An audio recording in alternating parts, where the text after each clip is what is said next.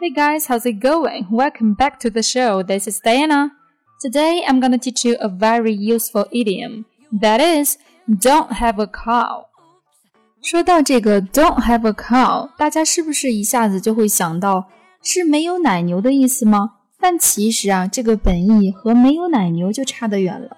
就好比我们汉语中经常用到的“ 杯弓蛇影”“狼狈为奸”一样，那英语中呢也会有许多的俚语或者是习语会加入一些动物的元素，表达的意思呢通常也会让人意想不到。所以这就需要大家平时多多的积累和应用。Don't have a cow，意思是别着急，别大惊小怪的，别发神经了。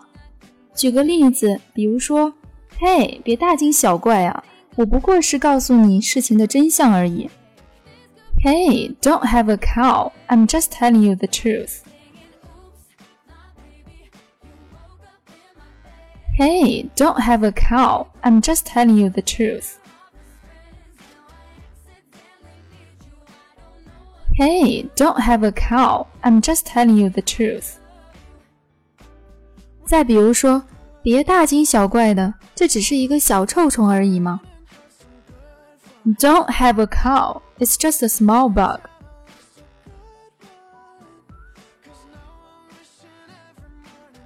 Don't have a cow. It's just a small bug.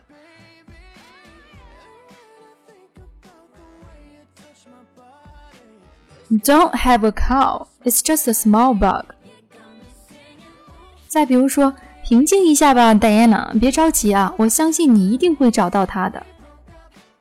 Calm down, Diana. Don't have a cow. I'm sure you'll find it. Calm down, Diana. Don't have a cow. I'm sure you'll find it. Calm down, Diana. Don't have a cow. I'm sure you'll find it. 好了，今天的这个俚语表达你学会了吗？